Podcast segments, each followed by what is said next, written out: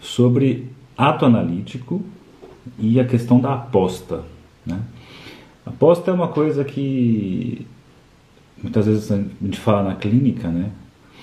É, o que eu percebo assim, nesses anos de clínica, também de anos percebendo, né, olhando o mundo à minha volta, olhando a mim mesmo, obviamente, é a questão de, de a gente querer agir, de querer fazer alguma coisa, tomar uma decisão, sei lá, eu quando tenho certeza de algo, assim, né? Como se já soubéssemos onde nós, a gente conseguiria chegar e a gente só faz a partir desse momento. E até ontem vi uma postagem falando sobre isso, assim, né? Sempre para começar uma coisa, você tem que saber exatamente o ponto que você vai chegar, né? Você sempre tem que saber exatamente o ponto que você vai chegar para começar a fazer uma coisa. E quando você pensa em análise, né, justamente não, né? Justamente o, o que nos ferra é saber o ponto que vai chegar, que é uma ilusão, né? Porque vamos tentar enxergar um negócio assim. É que nem quando você vai fazer aquela recomendação do Freud de você não escrever nunca, nunca escrever um artigo de um caso quando esse caso está em andamento. Por que isso? Porque você começa a desenvolver ali as suas hipóteses, suas conjecturas, né? Você, começa a ter um cenário, uma leitura do caso, e meio que você começa depois, um tempo, a roubar a condução do caso para que desemboque ali no final, né? a coisa é, se é, conclua, chega no ponto que você está seguindo com as suas pesquisas. É claro que do ponto de vista da, da, nossa ética, a gente começaria assim, não, não, vou deixar conduzir, a, a coisa vai acontecendo e onde chegar, chegou. Só que eu tenho lá minhas dúvidas que se, se, isso quando é feito, quando já foi estabelecido ali certos estudos, ah, então está aparecendo aqui quadro tal, característica tal, tal, tal, né, vai por essa via, o quanto isso não pode acabar influenciando a escuta para jogar a coisa é, para o ponto de vista do pesquisador. Então, por isso que o Freud recomenda: você vai escolher um caso clínico de atendimento quando você acabou esse caso. Né? Só depois você vai escrever, só depois você vai ver o, o que, que foi. Se você faz isso durante ou faz isso antes, os riscos de você engessar e tentar comprovar ali o seu ponto de vista é muito grande. Além disso, também é legal pensar o quanto esse, essa perspectiva de eu só vou agir quando eu tiver certeza acaba levando, só vou agir, tomar decisão, é, fazer algo quando eu tiver certeza absoluta disso. É, certeza de fazer tudo bem, mas certeza de onde isso vai dar pode levar a uma, uma procrastinação, né? pode levar assim um adiamento de, de fazer alguma coisa. Pode ficar esperando esse momento, esperando esse momento, espera esse momento e adia, espera esse momento e cai naquela dúvida neurótica, assim, de quando agir, quando agir, quando agir, quando agir. É, uma das coisas interessantes sobre cortar a sessão, sessões curtas, é criar esse clima de, de imprevisibilidade. Né? O, o, tempo pode acabar a qualquer momento, então apresse-se. Que é a própria vida, né? A vida, ela tem essa característica. Você pode estar vivo aqui, eu posso estar vivo aqui, eu posso sair e morrer por algum motivo, sei lá, eu, vocês, enfim. Ou posso durar mais 50 anos, ou mais 60 anos, não sei. Mas a, o lance é o seguinte, quando você se depara, e aí você tem autores que vão falar sobre isso, o próprio Hegel, Heidegger, é, o Jigsaw dos Jogos Mortais, quando o sujeito se depara com a, com a finitude, com a, a possibilidade que pode morrer em algum momento, ou quase morrer, a pessoa parece que quer viver a todo custo. Então, é, essa ideia de uma imprevisibilidade leva o sujeito a, a, a se agir, a se movimentar, a falar, etc.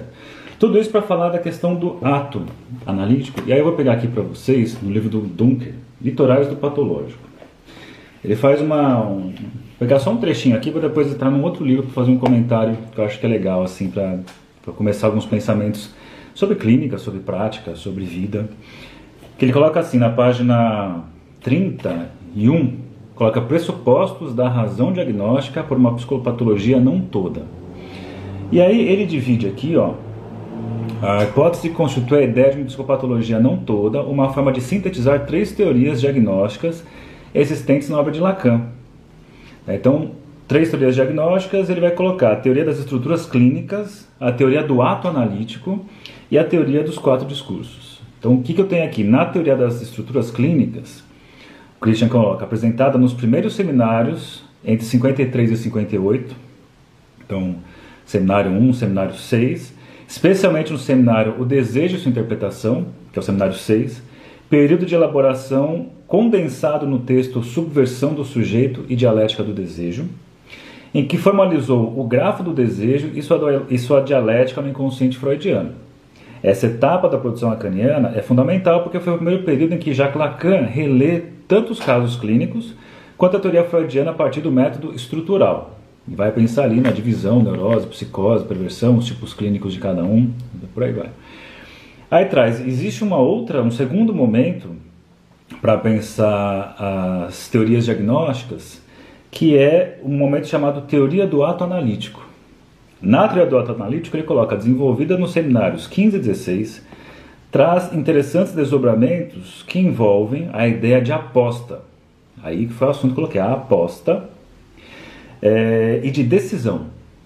Tal leitura tensiona e até contradiz a teoria clássica das estruturas clínicas, esclarecida no primeiro período. É, quando você vai mais para essa via da aposta, da decisão, você tem aí uma certeza antecipada que você toma e vai e depois dá um jeito de fazer algo disso. Eu vou falar daqui a pouquinho desse assunto, que é bem legal. E aí depois a teoria dos quatro discursos, então uma outra teoria diagnóstica, a teoria dos quatro discursos, trata-se da elaboração de, um, de uma teoria já pensada com o laço social, definida pelo discurso do universitário, do mestre, da histérica e do psicanalista. Há um subproblema de leitura que consiste em investigar se a teoria dos discursos seria um complemento da teoria do ato analítico. Por que isso? Porque alguns comentadores defendem a ideia de, do sim, já que o seminário sobre ato analítico ficou incompleto devido à interrupção de Jacques Lacan. Quando ele retornou, formulou a tese dos quatro discursos. Então, alguns colocam que os quatro discursos são uma continuação do ato analítico. Então, enxerguem aí, pensando em teorias diagnósticas, o Christian faz uma divisão aqui para a gente, né, até legal para guiar alguns estudos. No primeiro momento, uma teoria das estruturas clínicas. Aí indico, aí, por exemplo, o livro do Joel Dor, Estrutura e Clínica Psicanalítica. Né, já dei um curso sobre isso, usando o livro do Joel Dor. Você tem a teoria do ato analítico, seminários 15 e 16, e depois você tem a teoria dos quatro discursos, que se questionam se ela vem com continuidade do, do, do ato analítico ou não. Beleza. Então vamos pegar aqui, falei desses três, vamos pegar aqui ato analítico. Ato analítico, aí eu entro nesse livro aqui, Impasses e Saídas. Esse livro aqui. Dulce Luna, Helene Rodrigues, Maria Tereza de Melo Padilha, organizadoras. E aí vai, tem, tem uma parte aqui que eu achei bem legal de trazer alguns trechos para fazer reflexões sobre o ato analítico que é um capítulo chamado Um Sonho Estranho. Um Sonho Estranho, Eliane Rodrigues. Que diz assim, até foi uma frase que eu coloquei ontem à noite, né? A, a verdade essencial é o desconhecido que me habita e a cada amanhecer me dá um soco. Uma frase aqui do Drummond. E coloca, né, o seminário é, atanalítico, não, desculpa, dessa forma, em 1969, Uh, não, nunca tinha visto nem ouvido, a não ser por nós, isto é, nunca assinalado e menos ainda questionado, o ato analítico. Lacan pinça aí um conceito em Freud, uma ideia em Freud, que ele fala ninguém tinha percebido. Dessa forma, em 1969, dois anos após o livro 15, Ato Analítico, Lacan anunciou a novidade que teria passado despercebida por Freud. Mas qual seria a novidade se Freud atribuiu um lugar primordial ao ato, tanto no início quanto em meados de sua obra, sendo seguido por Lacan no seu primeiro ensino. E aí vai trazer um pouco sobre o que é o ato analítico. Começando ali em Freud, ele diz, ela diz. Inicialmente, Freud considerou o ato analítico como uma formação de compromisso entre o consciente e o recalcado. Isso daí você vê bonitinho assim o Freud explicando no compêndio da psicanálise, em que ele fala, lá no, a, a parte da, da, tarefa prática, alguma coisa assim, é o título, em que ele fala da, da pessoa procura então análise, está lá com, é, comprometido com os conflitos, e aí então ela busca o analista para que ela possa então é, ter esse apoio do analista, né, e aí faz ali, estabelece um contrato, um contrato assim que a pessoa vai, vai dizer tudo aquilo que vier à cabeça, sem censura, e a Freud vai dizer, mas isso é possível porque existe uma, uma situação chamada transferencial, né? uma transferência em que é atribuído ao analista um lugar de uma figura significativa da história do sujeito, enfim. Ele traz lá bonitinho nesse livro, mas só para retomar aqui, ó, então inicialmente Freud considerou o ato como uma formação de compromisso entre o consciente e o recalcado. empenhado em demonstrar a soberania do desejo inconsciente diante da racionalidade, olha que frase bacana, afirmou que toda palavra carrega uma intenção consciente que pode errar o alvo. E aí vai aparecer as, os atos falhos, os xiste, né, os tropeços de linguagem, os lapsos e por aí vai. E aí, continuando, ó, em meados da construção teórica freudiana, há uma mudança de perspectiva. Ou, desculpa, não, não. Hum, desculpa, antes disso, antes disso, Freud fala isso, aí tem algo aqui, ó, nos, nos seminários, Lacan adotou a concepção de que seria possível encontrar um ato, é, em um ato, seu sentido de fala. Porque a ideia é assim, o que esse ato que está sendo chamado aqui, né? É, o Freud vai colocar que esse ato era interpretável e sempre é isso, né? Sempre é o inconsciente estruturado como uma linguagem, ou pensando em interpretação dos sonhos, a pessoa vai relatar sobre o que aconteceu aquilo, a pessoa tem lá um tropeço de linguagem, ela vai relatar sobre esse tropeço, ela vai colocar ali em fala. Então eu tenho essa, essa coisa que atravessa a intenção consciente, existe a intenção consciente, mas tem algo que atravessa isso, que erra o alvo, tem algo aí, e coloca, Lacan adotou a concepção de que seria possível entrar em um ato, encontrar em um ato seu sentido de fala. E aí diz, um pouco mais para frente, em meados da construção teórica freudiana, há uma mudança de perspectiva. O ato passa a ser concebido como aquilo que se opõe ao inconsciente e a rememoração que daria margem à interpretação. Aí ele chegou aqui, ela chegou aqui no texto recordar, repetir, elaborar.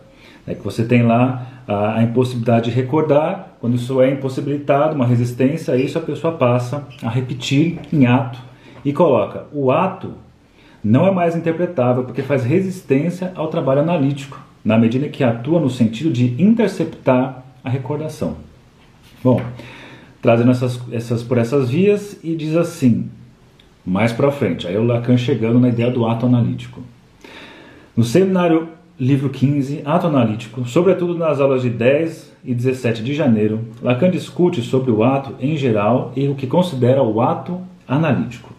Então, agora sim, para ficar mais claro para a gente, ou não, sua primeira proposição é que só ato analítico na experiência da análise.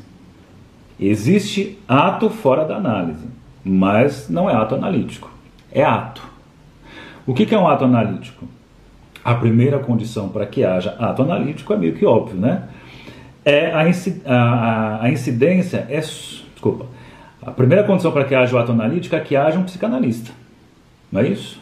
É necessário que tenha um psicanalista e coloca: o ato é do analista. O analista que está disposto a escutar.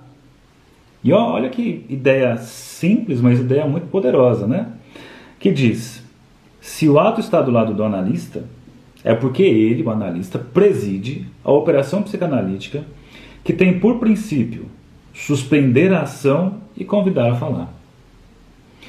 Que é isso, né? A pessoa geralmente procura análise quando ela se cansou de suas ações, inclusive suas ações falando, e se cansou disso e ela quer buscar algum tipo de pessoa, um profissional aí, um analista, para que ela quer suspender essa ação e começar a falar sobre isso.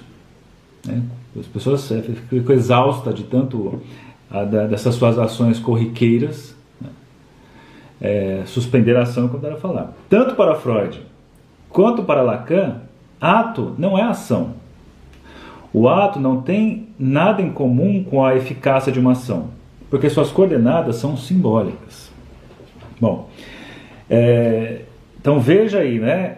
Justamente isso, até como o Lacan coloca, ele, ele se disponibiliza ali como analista, isso faz aparecer é, a questão de análise no sujeito. Então, por isso que o desejo do analista é tão importante na clínica, né, como uma, uma das molas aí para pensar na, no processo que o, que o processo analítico possa ocorrer, que tenha isso alguém que porte esse lugar de convidar a falar e, obviamente, é, por parte do desse que busca análise, considerar que o analista, esse analista específico, fulano de tal ou ciclano de tal, é o destinatário da tentativa de significar, de dizer sobre aquilo. É para aquele analista ali que eu quero falar sobre isso. Então, esse monte de coisa que eu faço, e acho que vocês é, pensam assim também, é, você, uma hora quer falar das suas coisas, mas você não quer falar das suas coisas para qualquer pessoa. Ah, quero para um analista. Mas também não é para qualquer analista, é para um analista específico. Né? Não é qualquer analista, tem algo ali. E aí, nesse sentido, a gente pode dizer que o analista complementa o sintoma. Por quê? Aquele sintoma é endereçado para aquele analista. Você não quer falar daquilo para mais nenhuma outra pessoa. E aí tem toda a questão de uma suposição saber. Então veja aí. Aí ele fala então, o ato não significa uma ação, porque o ato tem coordenadas simbólicas, ela fala, né? E para dar o exemplo, ela traz assim, que o Lacan escolheu para ilustrar o que é um ato analítico, no, no referido seminário, é, foi a decisão crucial que o general estadista romano, Caio Júlio César, tomou ao retornar, ao retornar das Galhas com seu exército vitorioso. Então, olha o ponto aí do ato, bem interessante de se ver, que tem a ver com a aposta que eu coloquei no título ali, que é tão importante para a análise, para esse passo, aquele passo de fé, que quem assistiu Indiana Jones já viu, né? o passo de fé, aquele passo que você vai dar um passo numa, por via de uma aposta, é, de uma certeza antecipada. Então, César desobedeceu a ordem que recebeu de Roma e cruzou o Rubicão. Esse rio nada significava do ponto de vista físico e militar, se não houvesse a particularidade de, além de ser o limite entre o Império Romano e a Itália, as leis do Império não deixassem dúvidas de que nenhum exército poderia ultrapassá-lo sem sofrer severas consequências, ou a lei, a lei é essa, você não pode ultrapassar. Se você ultrapassar, terão consequências. Com as palavras a sorte está lançada, Júlio César tomou uma decisão e né, César tomou uma decisão que mudou o rumo da história, ultrapassou os limites, a lei e aí o detalhe importantíssimo, que é o que um neurótico não sofre, né? Ele passou os limites sem ter garantia de resultados calculados ou prometidos e acabou por conquistar o poder de Roma. Que é aquela coisa assim, a pessoa procura um analista muitas vezes, por conta de uma estrutura de um discurso médico, discurso do mestre, discurso das psicoterapias, dos coaches milagrosos, dos, do, da, psicologia baseada em evidência, sei lá o que mostra, esse é o caminho e nós vamos te levar a tal coisa. Tem algo aqui nesse lugar do, do psicanalista que você não dá resultado nenhum, né? garantia de resultado nenhum. Posso dizer que, que isso vai acontecer eu vou melhorar? Não posso dizer, né? não tenho como saber. Eu vou sair do meu sofrimento? Não tenho como saber. Porque a cura, pensando nessa perspectiva, e pensando no que o Freud diz, a cura pode ser uma consequência do trabalho analítico. O trabalho analítico, como o nome, como o nome já diz, é uma análise, não é uma cura. O trabalho analítico é pegar e pensar na análise mesmo. Então a gente estava falando ontem no, no grupo, é de pegar, por exemplo, um sonho pegar parte a parte desse sonho e fazer análise de parte a parte desse sonho, né? pegar aquela, aquele trecho ali e todas as associações que vêm dali e depois pegar uma outra parte e fazer as, as, todas as associações que vêm dali, por exemplo, ah, é, eu só, só consegui sonhar, que meu sonho foi muito curto, que eu estava viajando, eu estava viajando e o que, que você consegue lembrar? Não, só lembro da viagem e de uma maleta que eu levava, uma maleta, e como é que é essa maleta? Ah, uma maleta marrom, marrom, essa Estou acelerando assim, né? Porque não é um diálogo. Mas esse marrom poderia pensar, mas marrom de que tipo? Ah, marrom, sei, marrom meio. Quase aquelas balas, não é meio marrom, mais para bege, aquela bala, aquela bala de amendoim das antigas, essa bala de amendoim. É, eu lembro que eu, eu, eu ganhava muitas dessas balas da minha avó. Eu chegava lá de domingo, ela deixava sempre três balinhas para mim. Ah, e aí você vai indo e aquele fragmento de sonho já virou o marrom que virou bege, que virou bala, bala de amendoim, que foi para casa da avó de domingo, três balinhas, infância, encontro com os primos. Olha quanta coisa vai se desdobrando e vai aparecendo. Então, uma análise vai fazer isso. Né? Agora, se a pessoa vai se sentir melhor depois disso, se a pessoa vai se curar do seu sintoma depois disso, não podemos garantir.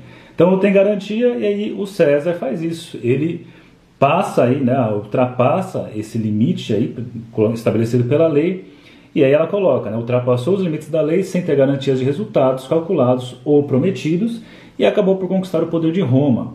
E aí seguindo, ó, o destaque dado por Lacan esse episódio condensa aspectos importantes acerca do ato analítico. Então vamos lá, vamos juntar ato analítico com essa cena aqui do César. A lei no horizonte realça a relação do ato com a dimensão simbólica. Simbólico, a lei, né? Para que se vá além dela. É esse o sentido da ultrapassagem.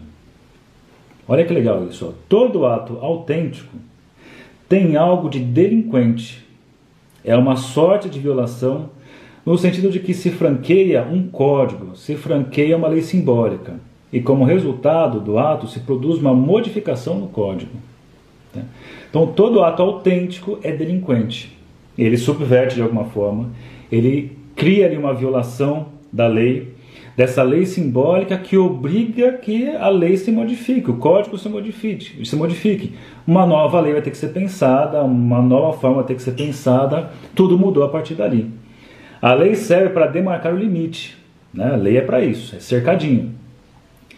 É, porém, no instante do ato, prescinde-se dela. O que vai, o que, o que conta vai em direção ao real. E o real não tem a ver com lei. O real tem a ver com não faço a menor ideia de onde isso vai dar, mas eu vou. Aí como é que ele coloca? A sorte está lançada. O ato depende da contingência, ocorre uma só vez, aquela que marca um antes e um depois. Olha que legal isso. Então, o que é um ato? É aquele momento que marca um antes e um depois, e ela diz assim: ó, o ato produz uma transformação que não dá marcha ré. Isso é uma experiência que na análise é fundamental. E é complicado, porque quando isso muda, você não consegue mais olhar o mundo como você olhava. Alguma coisa acontece ali, né? E veja, não é aquela mudança assim, nossa, assisti um filme mudou minha vida, agora eu penso diferente, mas é a mesma pessoa, com as mesmas formas de desejar, de gozar, etc., mas está sensibilizado. Não é nesse sentido. É o sentido de uma ruptura, é o sentido de uma quebra. Tem um antes e um depois. Eu consigo dividir a coisa antes disso e depois disso. E na análise tem esse momento né? É, e aí, só para caminhar aqui, que eu preciso atender já já, vai trazer um, um caso aqui. Ela faz uma, traz um pequeno trecho clínico que traz um adolescente. É, hum, deixa eu achar. Ó, ela traz aqui, ó. Minhas indagações são decorrentes da clínica, especialmente do caso de um adolescente que mantinha, que se mantinha em silêncio em torno de três meses nas sessões preliminares, fazendo somente trejeitos faciais. Ele se esquivava das relações sociais, criava barreiras para não se relacionar com as pessoas, inclusive com o analista. Numa, numa dessas sessões, em meio à exuberância da sua presença e do seu silêncio tão estranhos, irrompeu do, do, do lado da analista a pergunta: Você sonha? Veio ali meio que do nada essa pergunta, do nada, né? Acontece algo ali. Porque lembrando, né, ó, o ato analítico está do lado do analista e diz, ó, se o ato analítico está do lado do analista é porque ele preside a operação psicanalítica, ele tem por princípio suspender a ação e convidar a falar. Diante do adolescente em silêncio há três meses, e pensando na ideia do ato, ela chega e diz assim: Você sonha? E ele responde: Sim, tive um sonho, mas não vou contar. Ótimo, falou. A analista insiste: nenhuma palavra você vai contar? Aí ele sorri, silencia novamente e depois de um tempo diz: estranho. É interessante que eu falar esse estranho e aí volta a baixar a cabeça, fica, ele está no celular, foi um combinado que ela teve né, para deixar é, esse sinistro é um pouco mais possível da presença dele. É, e aí ele diz assim, quando ele baixar a cabeça, ficava buscando coisas do personagem ET, estranho, né? E aí traz assim, ó, há alguns anos esse jovem convive com uma doença enigmática, cuja origem não é diagnosticada. Consequentemente, os tratamentos não asseguram a possibilidade de cura.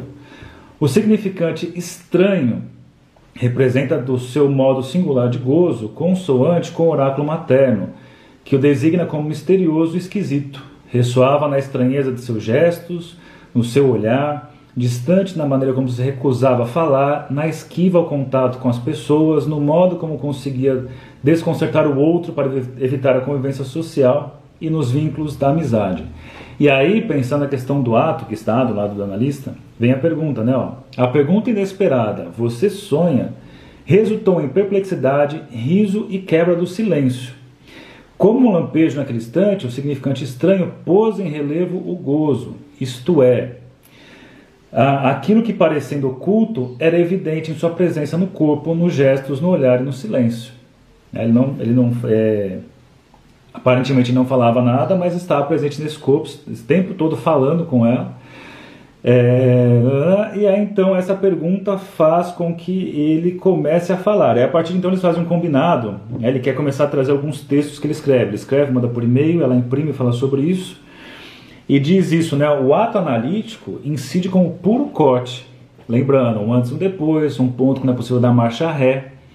Puro corte é, não o significante que vem do outro, mas algo do real, que rompe, apontando que lá no outro um significante falta. E diz, né, ó, a mudança que demarcou um antes e um depois não foi resultante da emergência de um significante cujo efeito tenha colocado o sujeito em questão. Um não sei quem sou para o outro. É, aí diz, assim como a certeza de que se trata não diz respeito à realização do sou isso, que resolve a determinação do sujeito, efeito no final da análise. Aí ela diz, a certeza que é possível aparecer no ato analítico se refere à certeza do tempo lógico. Lacan denomina certeza antecipada. Certeza tem tudo a ver com a posição do, do César, que ele não sabe se vai dar certo ou não, a sorte está lançada quando ele diz. Certeza que se refere ao fim, antecipado, no início, a partir do momento em que o sujeito atua sem saber a verdade para poder descobri-la. É, eu entro na. É, começa uma atuação, eu entro, no, me arrisco a falar sobre sem saber onde vai dar. Né? E eu vou descobrir no meio do caminho se é possível descobrir alguma coisa ali. Mas eu vou sem garantias de que eu vou ter sucesso nessa empreitada. É, aí, para finalizar, veja que interessante isso, né? Que o ato está do lado do analista que vai então convidar essa passagem de uma coisa, de uma ação seja colocada em palavra. E aí voltando aqui para finalizar o nosso raciocínio, tem mais dois minutos? Caralho. Baralho. É, nesse livro, de novo, do Christian, volta para o livro do Christian, ele traz a questão dos déficits narrativos. Né? Que ele fala assim, como hoje em dia na clínica é muito comum você se deparar com déficit narrativo. Você faz lá uma pergunta né, para o paciente, para a pessoa que está interessada na análise, e você pergunta assim, qual que é a sua questão, qual que é a sua história? E a pessoa diz assim, eu tenho uma padaria. Acabou. Né? E aí vem a pergunta: se fica nesse ponto desse déficit narrativo, eu tenho uma padaria e parou ali a coisa não acontece, é, é, rolou aí, aconteceu um ato analítico? Ou como é que você produziria um ato analítico nisso? Ou mesmo quem fala sem parar, já existe ali um ato analítico? Ou não? O ato analítico é uma, é, de, é uma outra coisa. Já sabemos aqui que é uma outra coisa que tem a ver com uma ruptura, um antes e um depois. Aquilo que não dá marcha ré. Mas são, outros, são assuntos para outros momentos. Quem quiser saber mais do assunto, eu comecei aqui no Litorais do Patológico, do Dunker, para falar da, dos três tipos de perspectiva diagnóstica. Aí depois eu passei para esse livro aqui, Impasses e Saídas, que tem essa perspectiva do ato analítico e traz esse trechinho, essa vinheta clínica. Aliás, são várias, é, é várias ideias aqui que são desenvolvidas né, sobre é o momento de Pudivan, sobre interpretação, aí traz aqui que tempo para entrada na análise, é, um tráfico para além das línguas, né? vários textos interessantes, porque tem lá uma, um desenvolvimento teórico e sempre traz uma vinheta clínica que tanto ajuda a pensar um pouco melhor, a ilustrar algumas coisas e que acaba influenciando se você é analista, acaba influenciando porque te ajuda a ampliar a sua escuta. Se você é um curioso da psicanálise ou coisas assim, acho que é coisa que te convida também a saber mais, a se arriscar, enfim. De alguma forma, acho que dá para ser tocado com essas questões. Então é isso aí. Bom dia para vocês. Foi um Bom Dia Psicanálise. Amanhã mais um Bom Dia Psicanálise. Até lá. Tchau para vocês.